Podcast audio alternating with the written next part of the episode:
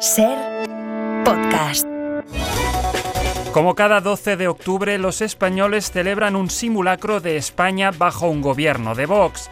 Miles de republicanos se han encerrado en sus búnkeres con comida enlatada esperando a que pase todo.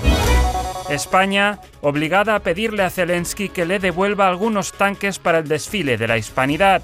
Sánchez admitía esta mañana que incluso la cabra de la Legión es un préstamo de Alemania y que hay que devolverla antes de las 7 de la tarde porque tiene otro evento en Múnich.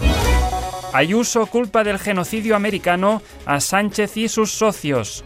Hoy conmemoramos también el fatídico día en el que Pablo Iglesias llevó el comunismo a Latinoamérica, ha declarado la presidenta. Los catalanes salen hoy a la calle a conmemorar el día en el que un paracaidista del ejército español se quedó colgando de una farola. También han recordado con emoción el día en el que los aviones del ejército dibujaron la bandera republicana en el cielo de Madrid.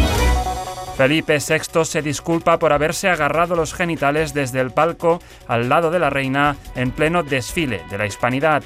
Su Majestad le ha quitado hierro al piquito que le ha dado a la cabra de la Legión en el momento de mayor euforia. La Legión Española logra tomar la pirámide azteca de Nacho Cano en el Día de la Hispanidad. La prensa internacional ha descrito la gesta como la mayor conquista del ejército español desde Perejil.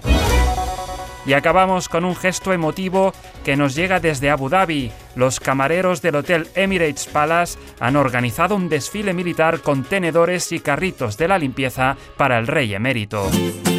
Para no perderte ningún episodio, síguenos en la aplicación o la web de la SER, Podium Podcast o tu plataforma de audio favorita.